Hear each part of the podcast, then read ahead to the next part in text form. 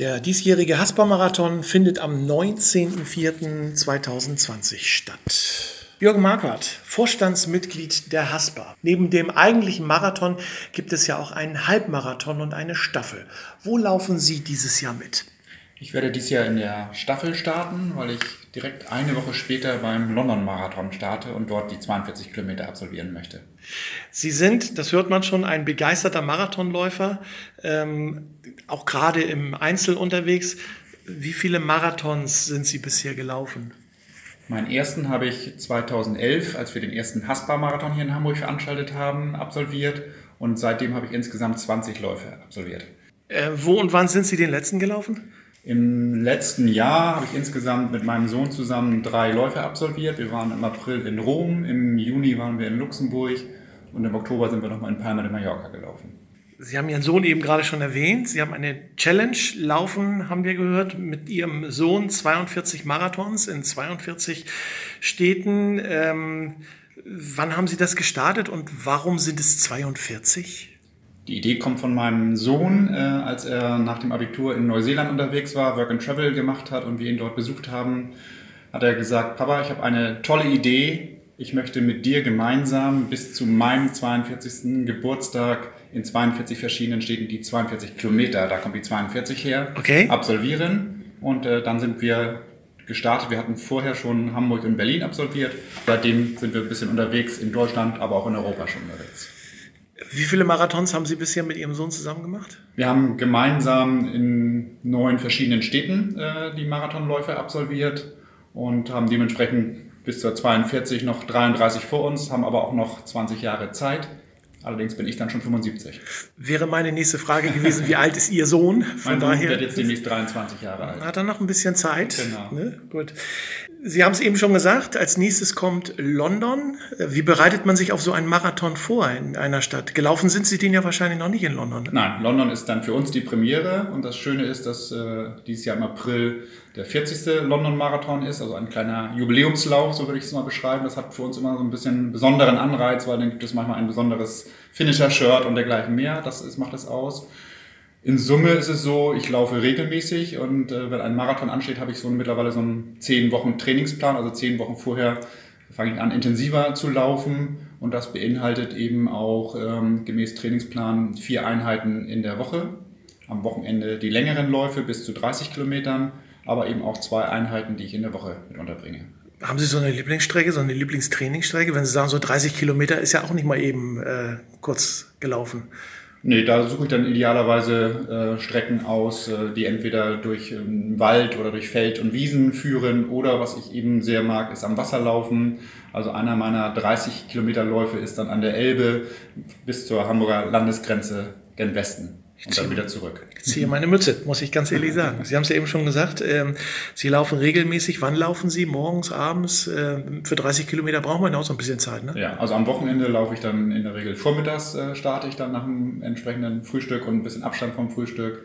In der Woche selber ist es meistens nach Feierabend. Äh, dann starte ich direkt vom Büro und mache hier ein, zweimal die Woche eine Runde um die Alster oder manchmal auch zwei. Aber das Laufen lässt sich auch gut mit der Arbeit ver vertragen, ne? So die ja, für mich ist Laufen ein, ein toller Ausgleich vom, vom Job. Entweder kann ich den Tag Revue passieren lassen oder ich kann mir Gedanken machen über anstehende Termine. Da ist Laufen für mich ein super Ausgleich.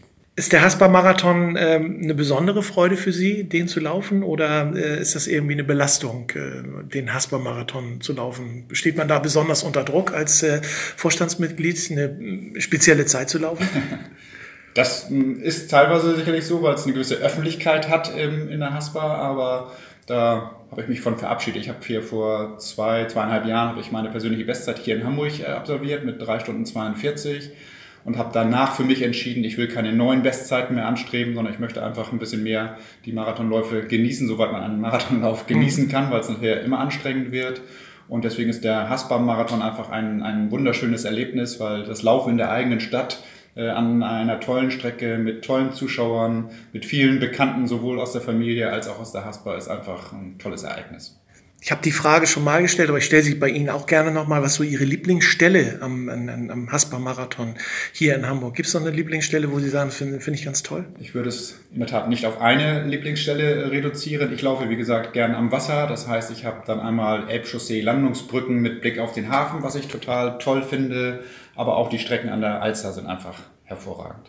Wie geht's Ihnen so nach einem Marathon, wenn Sie so über die Ziellinie laufen und realisiert haben, ich bin jetzt im Ziel? Ähm, fangen dann irgendwann so die Schmerzen im Körper an? Also zum ersten Mal hat man, glaube ich, eher Glücksgefühle sozusagen, dass man es äh, erneut geschafft hat, die 42 Kilometer zu absolvieren. Und ich ziehe vor jedem den Hut, der das schafft, egal in welcher Zeit er es schafft. Also auch die 5 Stunden oder 6 Stunden Läufer finde ich einfach eine tolle Leistung, das zu schaffen. Und die Schmerzen, die kommen dann, wenn man zur Ruhe gekommen ist und dann wieder in Gang kommen will, so ein, zwei Tage, dann geht es bei mir relativ schnell mit der Regeneration, äh, aber dann komme ich damit relativ gut klar. Haben Sie so einen bestimmten Traummarathon oder Lieblingsmarathon, ähm, den Sie gerne mal laufen möchten und auch werden? Gibt es so eine Strecke, wo Sie ja, sagen, da will ich hin? Dieses Jahr neben London haben wir für Anfang November New York. Okay. Und New York ist schon der Traum ja. von einem Marathonläufer, dort mal dabei zu sein, weil da sind, glaube ich, über 60.000 Starter und man läuft eben überall, durch alle Stadtteile, über alle Brücken rüber. Äh, und das ist dieses Jahr der 50. New York Marathon, von daher ist das ein, finde ich, ganz besonderer.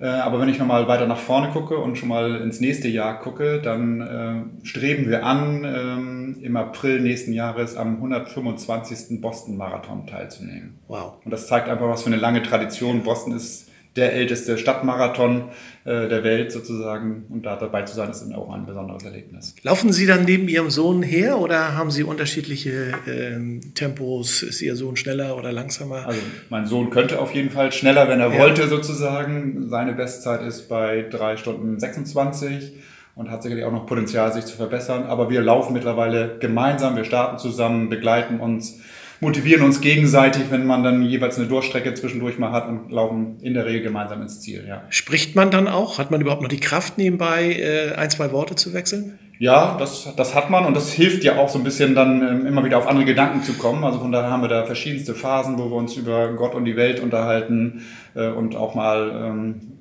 lachen und uns gegenseitig aufmuntern, gegenseitig anfeuern. Das gehört alles dazu. Was wünschen Sie sich für den Haspa-Marathon 2020? auf der einen Seite möglichst viele Teilnehmer, weil auch da ist es ja so, dass wir im Bereich der Staffel, aber auch im Bereich vom Halbmarathon immer relativ frühzeitig ausgebucht sind äh, beim Haspa-Marathon.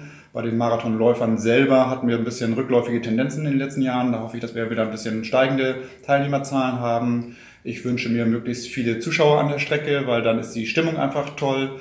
Das wiederum hat auch was mit ein bisschen gutem Wetter zu tun, sozusagen. Ja, das wären so die Wünsche. Spielen Sie mir schon für meine letzte Frage äh, in, in, ins Wort. Welches Wetter lieben Marathonläufer? Was hätten Sie gerne hier in Hamburg für ein Wetter am, ich sag mal jetzt, äh, 19.04. Ja. zum Marathon? Das ist das ist wahrscheinlich auch wieder unterschiedlich. Ich persönlich liebe einfach Temperaturen zwischen 10 und 15 Grad, also nicht zu warm, weil bei 42 Kilometern macht sich das nachher bemerkbar. Dann idealerweise bewölkt, also Sonne merkt man sonst auch und äh, windstill. Jürgen Marquardt, Vorstandsmitglied der HASPA. Ich wünsche Ihnen persönlich für den Marathon alles Gute, toi toi toi. Für die Challenge alles Gute, toi toi toi. Wäre schön, wenn Sie es erreichen und bedanke mich fürs Gespräch. Herzlichen Dank. Vielen Dank. Seien Sie dabei, zusammen mit der HASPA beim Marathon für Hamburg am 19.04.2020. Sichern Sie sich Ihre Klatschpappe und unterstützen Sie so die Läufer auf der Strecke. Klatschpappen gibt es ab 19. Februar in jeder Haspa-Filiale, solange der Vorrat reicht.